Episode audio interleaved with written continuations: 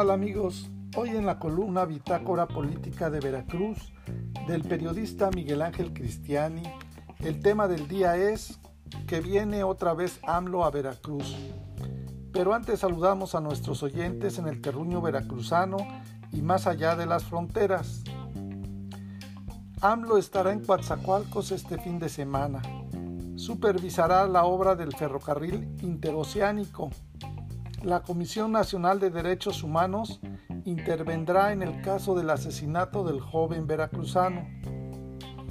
Nuevamente, el presidente de la República, Andrés Manuel López Obrador, estará de visita en el estado de Veracruz este fin de semana. Vendrá al puerto de Coatzacoalcos para evaluar una de las obras primas de la Administración Federal de la 4T, el llamado corredor interoceánico del Istmo de Tehuantepec, que como es sabido, unirá a los puertos de Coatza y Salina Cruz en Oaxaca. En la conferencia mañanera de este lunes, así lo dio a conocer el primer mandatario, quien anunció que este viernes estará en el sur de la entidad para supervisar esa importante obra. Como se trata de una de las obras prioritarias de su gobierno, López Obrador ha estado muy al pendiente del avance que se tiene. Hay que recordar que recientemente también se llevó a cabo un acto de supervisión de la rehabilitación de la vía del ferrocarril del Istmo de Tehuantepec, que forma parte de la infraestructura que integrará el corredor interoceánico del Istmo de Tehuantepec. En ese entonces, el presidente Andrés Manuel López Obrador informó que la obra tendrá una inversión inicial de 3 mil millones de pesos y una inversión total de 20 mil millones de pesos. No obstante estas cantidades, la obra no quedará inconclusa. Vamos a tener el presupuesto suficiente, necesario para terminar esta obra. Tenemos que terminar todo el proyecto del Istmo a más tardar en el 2023, sentenció.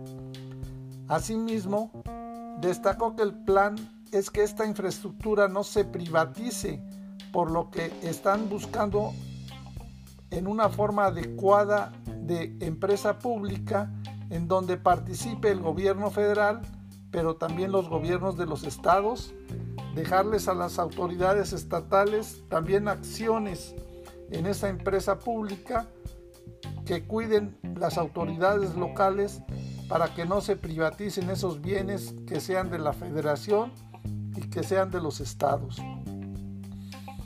De acuerdo con el mandatario, el corredor funcionará debido a que ahora China, a pesar de la pandemia y de la crisis económica mundial, sigue siendo la fábrica del mundo. Y lo mismo los países asiáticos, y ya que hay muchos más productos y transportes de mercancías por el Pacífico. A través de las obras de rehabilitación de esta vía se prevé incrementar la velocidad del tren de 20 a 70 kilómetros por hora. Las obras de rehabilitación del ferrocarril del Istmo de Tehuantepec ya iniciaron en la línea Z en una longitud de 200 kilómetros entre Medias Aguas, Veracruz y Salina Cruz, Oaxaca. A finales de marzo de este año se arrancó la construcción de los tramos de Salina Cruz a La Mata, en el estado de Oaxaca. La duración de las obras será de 12 meses, teniendo destinada una inversión de 3.195 millones de pesos. Y qué bueno que el mismísimo presidente de la República esté pendiente de los trabajos de esta obra para que no le vayan a contar cuentos chinos de que todo va de las mil maravillas. Hay que recordar que en otra obra prioritaria del gobierno federal y que forma parte del legado del presidente de México, los promotores del llamado tren Maya ocultaron información crítica relacionada con su trazo así como las posibles demandas y los riesgos constructivos para poder acelerar las obras y licitaciones.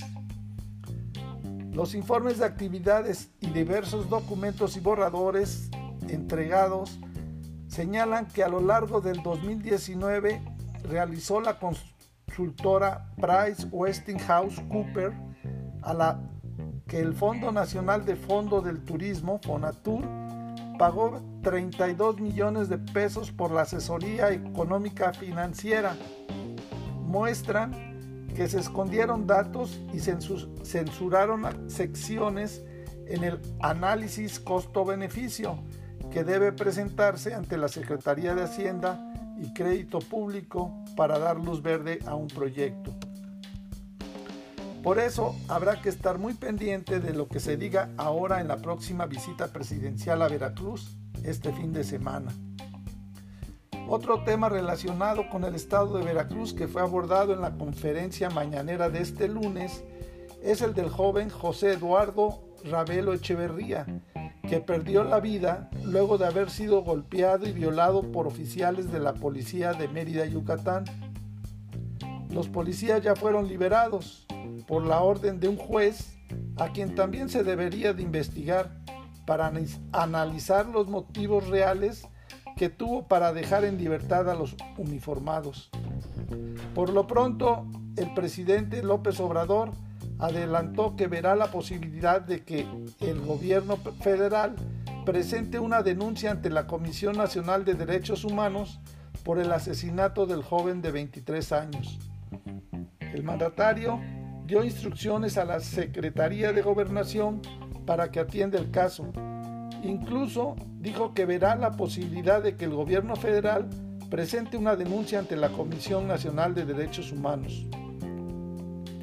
Los vamos a atender. La mamá del joven declaró que me iba a buscar.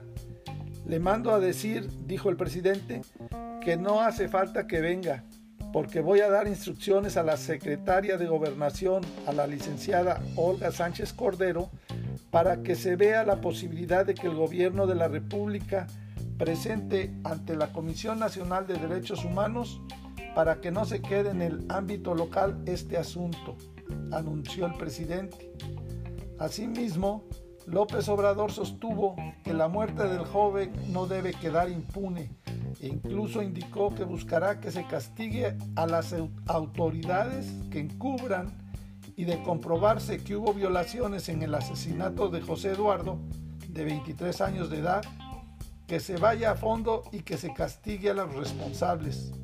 Incluso a las autoridades que estén encubriendo este caso y, y si se comprueba que tuvieron estas violaciones graves que llevaron hasta el homicidio, hasta el asesinato de este joven, es lo que puedo mandar a decir a la señora que voy a intervenir, concluyó. Para más información del estado de Veracruz, te invitamos a contactarnos en nuestras redes sociales, en internet, en www bitácorapolítica.com.mx.